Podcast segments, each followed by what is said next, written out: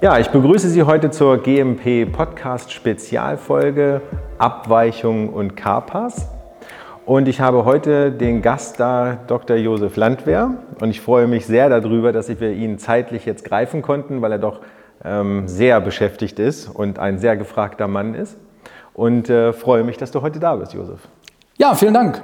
Ja, vielleicht kurz zwei, drei Worte zu mal von meiner Seite. Mein Name ist Josef Landwehr, bin Apotheker, seit mittlerweile fast 30 Jahren im Pharmageschäft unterwegs und seit 13 Jahren jetzt selbstständig, zum einen als Berater, aber eben auch ganz viele Seminarveranstaltungen für PTS Training Service. Ja, und ich freue mich mit dir, das Thema diskutieren zu können. Ja, sehr schön, super. Also wir haben heute die Folge Abweichungen und Kapas. Und Abweichungen und Kapas sind ja immer ein sehr diskutiertes Thema, sei es bei Audit, bei Inspektionen. Und ähm, es gibt ja die diverse Problemstellung der Definition. Vielleicht fangen wir doch einfach mal an mit der Definition. Was ist für dich eine Abweichung? Ja, das hast du gerade schon gesagt. In, Ab in, Audits und Inspektionen ist das ja ganz häufig das Thema. Ne?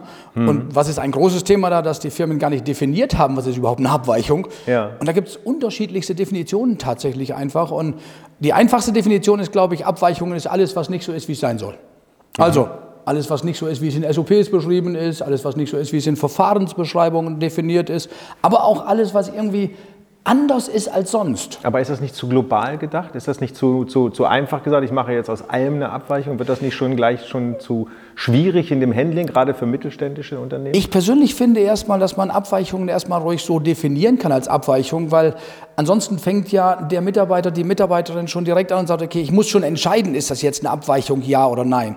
Und ich finde gerade bestimmte Dinge hm. müssen erstmal beschrieben werden und dann kann hinterher auch diskutiert werden darüber, wie kritisch ist das Ganze. Da muss ich es bewerten letztendlich. Ich habe ein Beispiel dafür. Ähm, wir hatten im, bei uns mal im Lager den Fall, eine Palette mit Arzneimitteln drauf, so mhm. aus 50 Zentimetern auf den Boden gefallen. Ist das eine Abweichung? Also ich würde es erstmal so nicht als Abweichung nennen. Siehst du, ich würde es nämlich als Abweichung bezeichnen, weil mhm. kann man das Arzneimittel denn noch verwenden? Mhm. Ja. Die meisten. Die, hm? meist, die, meiste, die meistgefragte Antwort ist natürlich an der Stelle, es kommt drauf Auf an. Jeden ne? Fall. Nee, es kommt drauf an. Weil erstmal natürlich, wenn es Tabletten im Blister sind, so what? Passiert nichts mit. Wenn es aber Ampullen sind, Glasampullen, ne, und die fallen auf den Boden, mhm. da können Mikrorisse drin sein. Und mhm. die Ampullen sind vielleicht hinterher nicht mehr steril. Und ich finde, das kann der Mitarbeiter vor Ort im Lager selber nicht entscheiden. Deswegen würde ich es erstmal, ja, es muss dokumentiert, dokumentiert werden.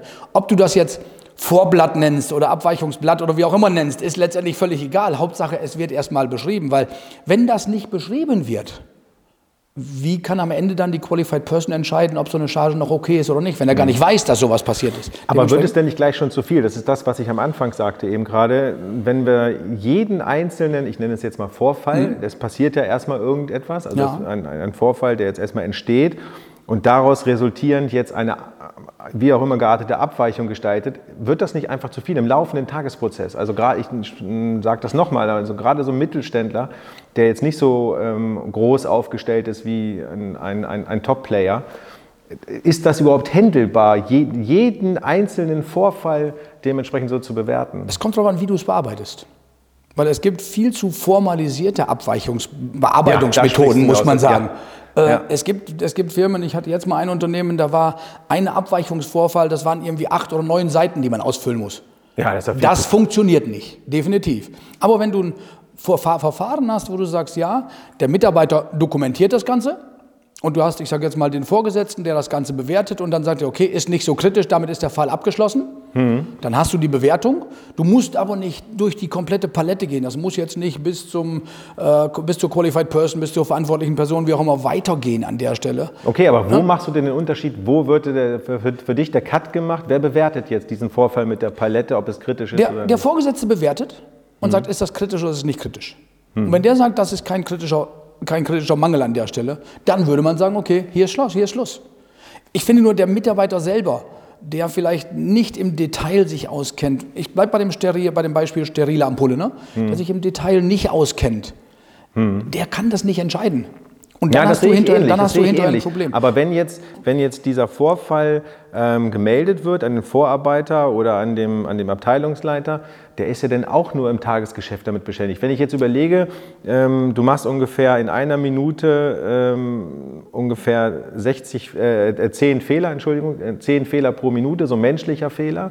Da, sind, da ist vielleicht einer dabei, der jetzt in bestimmter Abweichung ist. Ist es dann nicht einfach irgendwann zu viel, wenn ich jetzt wirklich sage, es global erstmal, ich mache ich, alles? Ich glaube nicht, dass es so viele Fehler gibt. Ich glaube wirklich nicht, dass es so viele Fehler gibt. Wenn Leute, wenn die Mitarbeiter wirklich, ich sage mal, die Prozesse kennen und sich an die Prozesse halten, was ja auch der Fall sein sollte, ne, mhm. dann gibt es nicht so viele Abweichungen. Aber wie gesagt, ich finde es ganz wichtig und mir ist das persönlich aufgefallen. Und, und einfach nochmal ein Beispiel. Äh, meine Mutter hat fast ein Jahr lang im Krankenhaus gelegen, auf Basis einer nicht sterilen Ampulle. Mhm. Sie sollte operiert werden, sie hat eine Spritze bekommen, zwei Tage später durfte man sie nicht mehr berühren, weil sie übersät war mit Bakterien. Ne? Sie hat mehrere Wochen im Koma gelegen, sie hat Herzstillstände gehabt, einfach nur durch eine nicht sterile Ampulle. Und da ist mir aufgefallen, Leute, wenn sowas ja gar nicht gemeldet würde, wenn so eine Ampulle, wenn so eine Palette mal runtergefallen ist. Und da, deshalb bin ich so an dem Punkt, ja, ich finde erstmal muss alles gemeldet werden und dann kann man hinterher bewerten, ist es kritisch, ja oder nein. Mhm. Und gegebenenfalls, ich sag mal, kritische Fälle gibt man dann eben auch weiter bis zur Qualified Person, bis zur verantwortlichen Person daneben. Ne? Also ist jetzt für dich das Verfahren speziell jetzt das Verfahren. wichtig, wie, also gut, ich, wir nehmen jetzt erstmal alles auf und dann muss ich mir ein, ein Abweichungsmanagementsystem überlegen, was einfach ist und das in die verschiedenen Richtungen auch steuert steuert. Ja? Abs absolut. Es darf nicht so super formal alles sein, also super ja. formalistisch sein letztendlich. Also okay, ne, es, gibt dann, gleich, es ja. gibt dann Unternehmen, die sagen dann, ich nenne das Beobachtungsinformationsblatt als mhm. erstes. Okay, ob ich das jetzt schon Abweichungsblatt Wort, nenne oder ob ich das Beobachtungsinformationsblatt am Anfang nenne, ist letztendlich egal, wie du es nennst. Wichtig ist nur, dass alles erstmal aufgenommen wird, dann, wie gesagt, bewertet wird, aber eben auch nicht super formalistisch und auch nicht jedes Mal, also manche Firmen sagen ja, ja, natürlich gehört eine Risikoanalyse in eine Abweichung rein. Aber ja, aber dann kommen wir ja wieder dahin, dann wird es ja wieder gleich ganz groß. Ja, ja, aber muss das denn so groß sein? Hm. Was ist denn eine Risikoanalyse? Wenn wir beiden uns zusammensetzen und über den, die Abweichung diskutieren, ja, ist auch eine Risikoanalyse. Ne? Wenn wir es dann noch dokumentieren, dann ist es eine, dann ist es eine Risikoanalyse. Ja. Und das reicht ja. aus. Ich muss nicht jedes Mal eine FMEA machen oder FTA oder wie sie alle heißen, die Risikomanagementmethoden. Es reicht doch aus, wenn wir beiden uns hinsetzen. Ja. Und das ist dieses, was ich damit meine. Ne? Einfache Methoden zu entwickeln, einfache mhm. Abläufe zu entwickeln. Und dann kann man auch praktisch jede Abweichung dann tatsächlich eben auch mhm. bewerten und hinterher dann auch entscheiden, okay, ist das Arzneimittel noch zu verwenden oder ist es nicht zu verwenden an der Stelle. Ne? Mhm. Aber dieses, ich, ich, sehe das in vielen Firmen einfach, dass es viel zu kompliziert gemacht ist. Ja. Und dann natürlich der Mitarbeiter auch sagt, ne, da habe ich jetzt gar keine Lust, das alles noch alles zu genau, dokumentieren. Und, und da darf es ne? nicht hinführen. Das, genau. Dann wird es dann wird's nämlich schwierig, ja. wenn nämlich die Mitarbeiter keine Lust mehr haben dazu. Ja. Oder, was natürlich auch passieren kann, so nach dem Motto, du machst einen Fehler und dann kriegst du, dann kriegst du eine Abmahnung. Ja. Was, machst beim, was, machst du beim, nächsten Mal? Ja, du meldest es gar nicht mehr. Du meldest mehr, es gar nicht mehr. Und ja. das darf eben auch nicht passieren, solche Dinge. Ne? Also ich finde, dass, dass wie das Ganze umgesetzt wird, wie das Verfahren letztendlich läuft, das ist wichtig. Und dann kann ich natürlich hinterher entscheiden, wenn die Dinge dann einfach, ich sag mal, auch schwerwiegender sind, dass ich dann auf jeden Fall auch Kappas dann eben hinterher dann eben auch definieren muss. Ich muss nicht für jede Abweichung ein Kappa definieren. Hm. Was ja auch manche Firmen sagen, okay, ja, ich muss für jede Abweichung eine Kappa ja, das definieren. Wird aber, muss ich ähm, gar nicht. Ich, da kommen wir gleich noch drauf zu, das behalten wir mal im Hinterkopf. Mir geht es jetzt nochmal um das Abweichungsmanagement. Hm, gerade wenn das papierbasiert ist, bläht man das ja auch mal gerne auf. Mit ja. vielen Checklisten, mit vielen Kreuzchen, die man machen muss. Hm, wie siehst du das? Wäre so ein Abweichungsmanagement, damit es einfacher gestaltet, gestaltet werden kann, nicht prozessorientiert, also digitalisiert, nicht vielleicht geschickter? um es auch besser abbilden zu können, auch schneller, wie du sagst, damit auch mehrere oder alle Abweichungen auch reinkommen? Man muss es nicht digital machen. Hm. Und das finde ich einfach, ich hatte auch relativ häufig gefragt bei, bei den kleineren Unternehmen, sogar bei den KMUs, ja, genau. brauchen wir denn ein digitales System dafür? Und meine Antwort darauf ist nein. Mhm. Du kannst das in Papierform auch kurz halten. Auch kurz ja? halten. Du mhm. kannst ein Abweichungsformblatt haben, du kannst einen Abweichungsprozess letztendlich haben. Äh, so ein Formblatt sind dann zwei Seiten vielleicht. Und das mhm. ist nicht schwer auszufüllen. Und das hast, dann hast du auch jetzt nicht so einen Berg an Papier hinterher. Dementsprechend, also ich glaube, der Unterschied zwischen digital und Papier ist dann nicht riesig groß. Ja. Das kann man beides handeln. Okay, und dann gibt es ja auch immer wieder die Diskussion, wo hänge ich denn dieses Abweichungsmanagementsystem auf? Also ich kenne auch Firmen, die haben das Abweichungsmanagement in der Produktion aufgehängt, global über eine SOP gelöst. Da steht dann aber nur mehr oder weniger grob Prosa-Text drin, was zu tun ist oder was nicht zu tun ist. Und dass das Detail dann in den einzelnen Fachabteilungen ähm, geregelt wird über Arbeitsanweisungen oder sowas. Wo siehst du, wo würde dieses am besten dieses Abweichungsmanagement aufgehängt sein, die, um das auch hinterher vollständig verfolgen zu können, ne, wenn wir dann später weitergehen? Du musst in verschiedene Bereiche gehen, aus meiner Sicht. Hm. Und zwar Abweichungsmanagement entwickeln, wie der Prozess läuft, musst du mit der Qualitätssicherung, mit dem Qualitätsmanagement und gemeinsam mit den Fachabteilungen tatsächlich machen. Hm. Die Entwicklung des Systems, damit es auch lebbar, lebbar ist, ist, damit es genau. auch umsetzbar ist. Es ja. macht keinen Sinn, dass es nur das Qualitätsmanagement macht und die Abteilungen sagen, damit, damit kann ich gar nicht leben, das kann ich gar nicht umsetzen. Da sind wir wieder bei der QS, die da oben sitzt, die Absolut. macht das dann. Ne? Die QS da oben, ne? Ja, das ist genau. so ein genau. Thema. Nein, ich finde, es muss ein gemeins, etwas Gemeinsames sein natürlich, dass man gemeinsam einfach arbeitet und sagt, ja, wir Fachabteilung und QM, wir arbeiten daran. Das ist die Entwicklung des Systems. Mhm. Umsetzung dann tatsächlich, finde ich, wenn du eine Abweichung hast, ist in den einzelnen Fachabteilungen, ja. weil die können am das besten bewerten. So. Ja. Und das Trending, Sammlung von Abweichungen, wie viele Abweichungen haben wir denn? Trending taucht die gleiche Abweichung immer wieder auf. Das sehe ich wieder in der Qualitätssicherung. Mhm. Deswegen nochmal, ne? System gemeinsam, Umsetzung des Verfahrens an sich in den Abteilungen, weil die das Fachwissen haben. Mhm. Und dann wieder das Trending, das System zu überprüfen hinterher. Das ist bei mir Qualitätssicherung. Mhm. Aber da hast du ein schönes Thema angesprochen. Siehst du das in verschiedenen Firmen auch? Äh, du bekommst ja auch viel rum, auditierst ja auch, hältst Schulungen und ähm, Inhouse-Schulungen. Also siehst du das auch, dass das getrendet wird? Also diese klassischen ähm, KPIs, wie es so schön heißt, auch in, in diesem Bereich? Also wird, ja, das, wird das umgesetzt? sieht man. Was ich leider Gottes immer noch viel zu viel sehe, ist tatsächlich, dass es die QS ist und dass es nicht ja. ist, wir als Unternehmen gemeinsam. Weißt du, ich, für mich ist immer so, es ist nicht die QS, die Produktion, die äh, Qualitätskontrolle, ja, das, das Lager, wie auch mhm. immer. Es ist wir als Unternehmen letztendlich. Und das muss man eben sehen, mhm. dass wir wirklich sagen, ja, wir als Unternehmen möchten, dass alle Abweichungen bearbeitet werden. Und, das ist ja die Grundvoraussetzung, ne? ne? Ja, ist, also, aber, ist aber nicht immer so. Und okay. das ist tatsächlich, also diese KPIs, hm. und das ist tatsächlich eben auch etwas, wenn du nach KPIs fragst, das wird dann eben häufig gesehen, ja, die QS will ja KPIs, die QS will ja Trending. Ja. Und das sieht man leider immer noch zu häufig. Ja, aber nochmal zurück zu den KPIs. Also wenn du jetzt Firmen hast, wo du das gesehen hast, ist es denn, ist denn dadurch jetzt eine Verbesserung entstanden? Und vielleicht, wie kann man auch diese KPAs, äh, die Abweichung auch trenden? Also hast du da ein plakatives Beispiel, wie es am einfachsten geht? Schwierig, weil es ganz, ganz unterschiedlich einfach gehandelt wird in den Unternehmen letztendlich. Ne? Wird es dadurch besser? Also nach meinem Dafürhalten nicht, nur weil ich es trende. Ne? Ich muss es auch auswerten. Man muss es entsprechend eben auch auswerten. Nur die Sammlung von Daten bringt mhm. nichts. Du musst, auch damit, du musst auch damit arbeiten und sagen, okay, was heißt das denn für uns? Ja, ne? genau. dieses, dieses Teil. Und dann eben auch sagen, okay, ja, äh, ja, was ist denn, was ist die häufigste Fehlerursache, die angegeben wird? Das weißt du sicherlich auch, ne? Häufigste Fehlerursache, die angegeben wird bei Abweichungen? Der menschliche Fehler. Menschlicher Fehler. Ne? Genau. Und ich darf nicht immer hingehen und sagen, das ist der menschliche Fehler. Ich muss eben dann auch wirklich hingehen und sagen, ja, ich schaue mir auch an, letztendlich war es vielleicht der Prozess. Ja, aber das ist ja der größte Fehler, den ja viele jetzt immer noch machen, das ist ein menschlicher Fehler und ich muss ihn nochmal schulen. Genau. Und dann kommst du zu so einem, genau. du kommst in diese Firma und, und, auditierst die und sagst, okay, Abweichung und Schulung, Schulung, Schulung, Schulung, Schulung, Mitarbeiter. Und darauf wollte ich hinaus. Hm. Dann nützt dir nämlich Trend nichts. Dann genau. nützen dir die KPIs auch nichts, wenn du immer nur sagst, das ist Schulung. Das ist übrigens auch etwas, was die Behörden nicht mehr sehen wollen. Ne? Dieses menschlicher Fehler ist ja, der ich weiß. Ich hatte Fehler. auch mal so einen Fall, der jetzt sagt, man braucht eine harte Kapermaßnahme. Ja, und man muss sich tatsächlich eben auch anschauen, erstmal bei den Abweichungen, was ist denn die Ursache? Mhm. Und der wahrscheinlichste Fehler wird hinterher angegeben. Das kann immer noch der menschliche Fehler sein, aber du musst dir die Prozesse auch anschauen.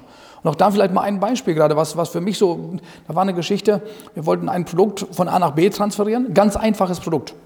Pulvermischung, Granulierflüssigkeit zusammenschütten, mischen, sieben, tablettieren. Standort A konnte das ohne Probleme.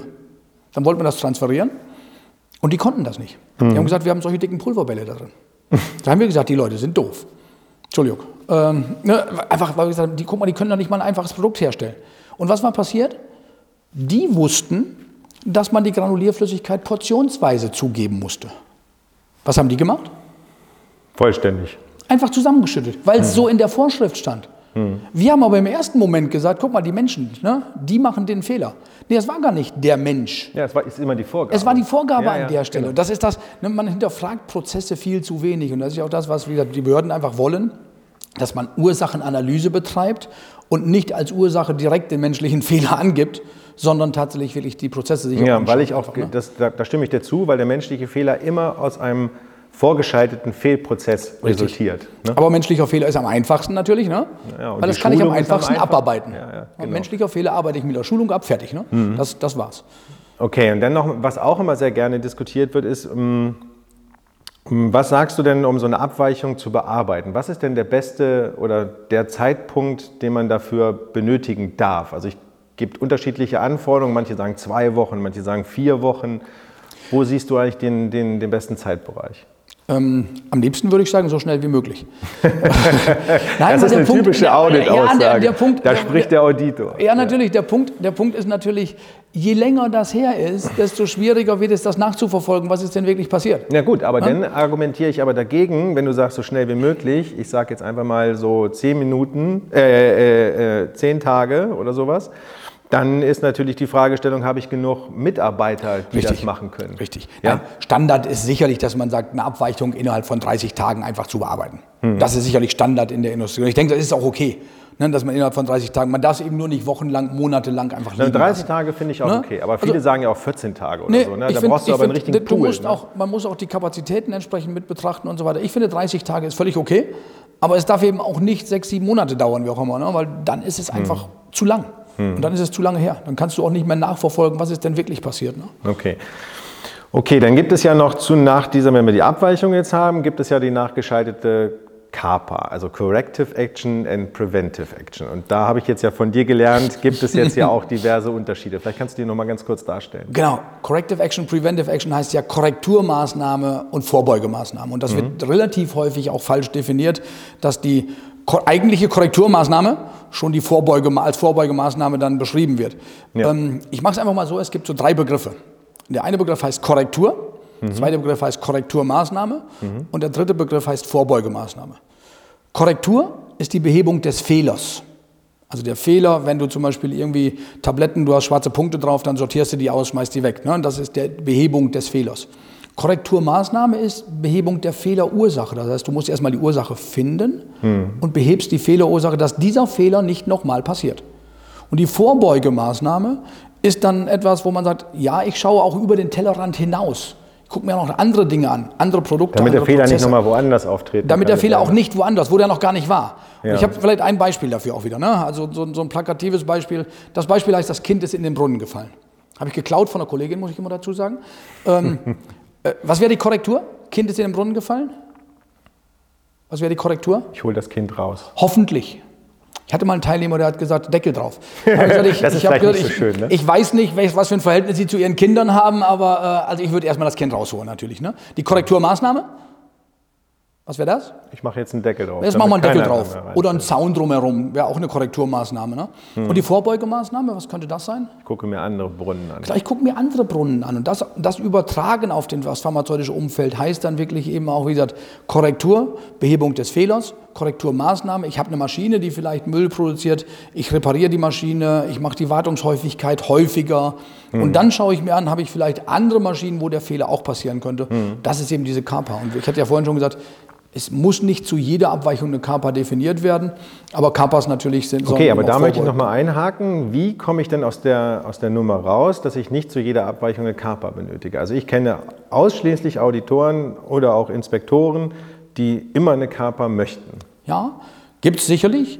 Aber du kannst, man kann sich im Prinzip so eine, so eine Matrix machen, wo man sagt, okay, ich sag mal, kleine Abweichung, sehr selten auftreten, da mache ich, sage ich, okay, brauche ich nicht. Brauche ich erstmal keine Kappa. Wenn das dann häufiger auftritt, würde man sagen, ja, da muss ich eine Kappa definieren. Oder, da würde ich aber wieder, ja? Entschuldigung, da würde ich ja. aber wieder zurückgreifen. Ist denn in diesem Trending diese Abweichung schon mal aufgetreten. Genau, ist das schon mal aufgetreten. gar nicht so genau, bewerten, ich ne? muss das letztendlich dann, ne, da muss ich eben dieses Trending auch nutzen dafür. Das ist genau dafür, ja, genau dafür da. also das ist jetzt so ein Beispiel, wo ich sagen würde, da brauche ich keine Kapas. Wenn mhm. ich eine geringe Abweichung habe mit, mit geringen Auswirkungen und die nur sehr selten auftritt oder das erste Mal auftritt, dann muss ich nicht gleich eine Kapa definieren. Mhm.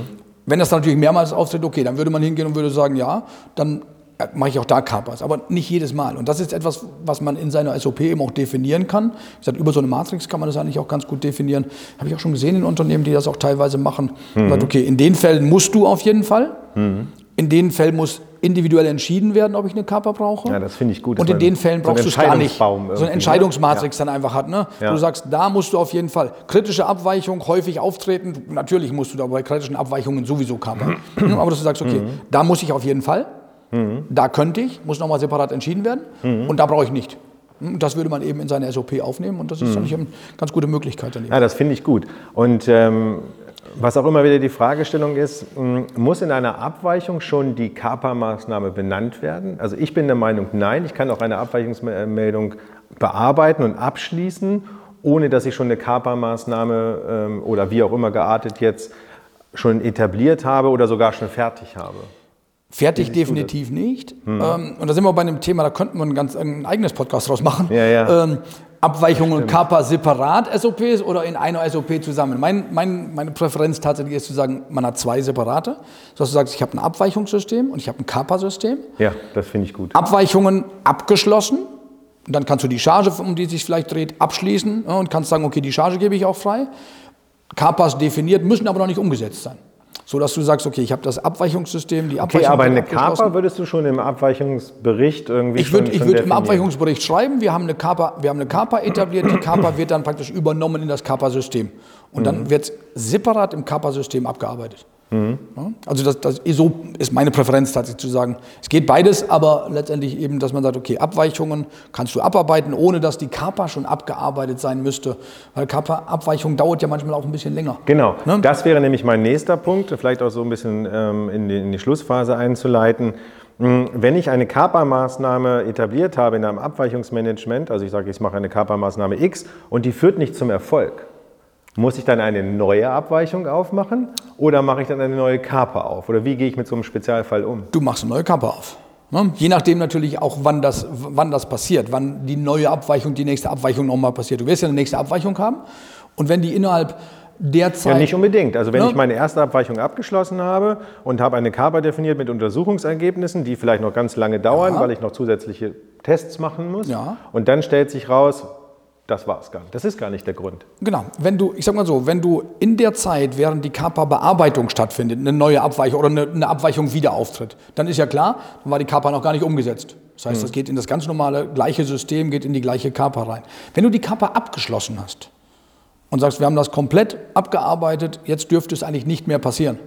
Du stellst dann den Fehler nochmal wieder fest dann ist es erstmal eine Abweichung natürlich und du musst dann versuchen, musst dann eben, weil du musst also ja rolle ich den Prozess neu auf. Dann rollst du den Prozess neu auf. Du musst ja sowieso Kappa-Management gehört ja auch auf jeden Fall eine Effektivitätskontrolle dazu. Wenn du da feststellst, okay, hey, wir hatten diese Abweichung nochmal noch mal neu, ähnliche Abweichungen nochmal neu, die eigentlich über das Kappa-System hätten abgearbeitet sein sollen, hm. dann musst du das, das Ganze von vorne Okay, und dann nochmal eine ketzerische Frage. Ist denn mein Abweichungsmanagement oder mein Kappa-Untersuchungsprozess denn nicht sogar, oder mein ganzes QS-System in Frage zu stellen, bezogen auf die Charge? Wenn ich es abgeschlossen habe, ich habe eine Kappa gemacht, habe die abgearbeitet und es kommt eine neue oder der, die gleiche Abweichung oder der gleiche Fehler ja. wieder, aber ich habe gedacht, ich habe sie abgeschlossen. Was mache ich in dem Fall? Muss ich die Charge damals nochmal bewerten? Nee, die Charge an sich nicht. Nochmal, die Abweichung ist ja das, wo du sagst, also die Korrektur, wo du dann sagen kannst, ja, so kann ich die Charge freigeben. Die ist ja unabhängig vom Kappa-System. Mhm. Und wenn nach der Abarbeitung des Kappas wieder was auftritt, das, das Problem ist ja, du wirst die Ursache, ich hätte fast gesagt, in 90 Prozent der Fälle nicht direkt rausfinden. Also was gibst du am Ende an? Du gibst die wahrscheinlichste Ursache an. Genau. Und es kann natürlich das auch noch sein, dass du nicht die richtige Ursache gefunden hast. Das kann passieren. Und dementsprechend dann. Kann, kann der gleiche sein, Fehler nochmal Der gleiche Fehler nochmal auftreten. Vielleicht eine unterschiedliche Ausprägung. Ne? Aber dann musst du eben trotzdem dann das System nochmal von vorne und sagen, okay, wir schauen nochmal, welche Ursachen könnte es noch haben dann eben. Ne? Mhm. Ich hatte nämlich auch so einen Fall, ähm, dass so eine Firma eben die Probleme hat, dass diese Abweichung immer wieder aufgetreten ist in unterschiedliche Ausprägungen. Ja. Ähm, und da wurde das gesamte System in Frage gestellt. Ne? Also ist mein Prozess überhaupt noch valide, wenn dieser Fehler immer wieder auftritt? Es lag, lag aber eher daran, dass man den Fehler nicht sauber gefunden hatte, um die, die Vorbeugung. Die Frage ist dann natürlich, wie habe ich dann die Ursachenanalyse gemacht? Da würde man sicherlich beim zweiten, dritten Mal würde man sicherlich in eine tiefere Risikoanalyse eben auch einsteigen und sagen, mhm. okay, oder Ursachenanalyse einsteigen, wo kommt es denn wirklich her? Was könnten denn noch Ursachen sein an der Stelle, äh, was ich vielleicht beim ersten Mal nicht so intensiv gemacht habe. Ne? Hm. Also muss ich beim zweiten, spätestens beim zweiten Mal tiefer schauen. Würde ich ja? definitiv machen, ja. Hm. ja. Ja, super. Also vielen Dank. Das war ein Ausflug ins Abweichungsmanagement und KAPA-System. Ich habe auch das nicht verwechselt. Ja, genau. und äh, freue mich, dass wir darüber gesprochen haben. Und ich hoffe, für Sie war das auch ähm, aufschlussreich, dass wir nochmal so richtig tief in die Systematik gegangen sind und freue mich auf die nächste Folge. Ja, vielen Dank. Dankeschön. Ciao.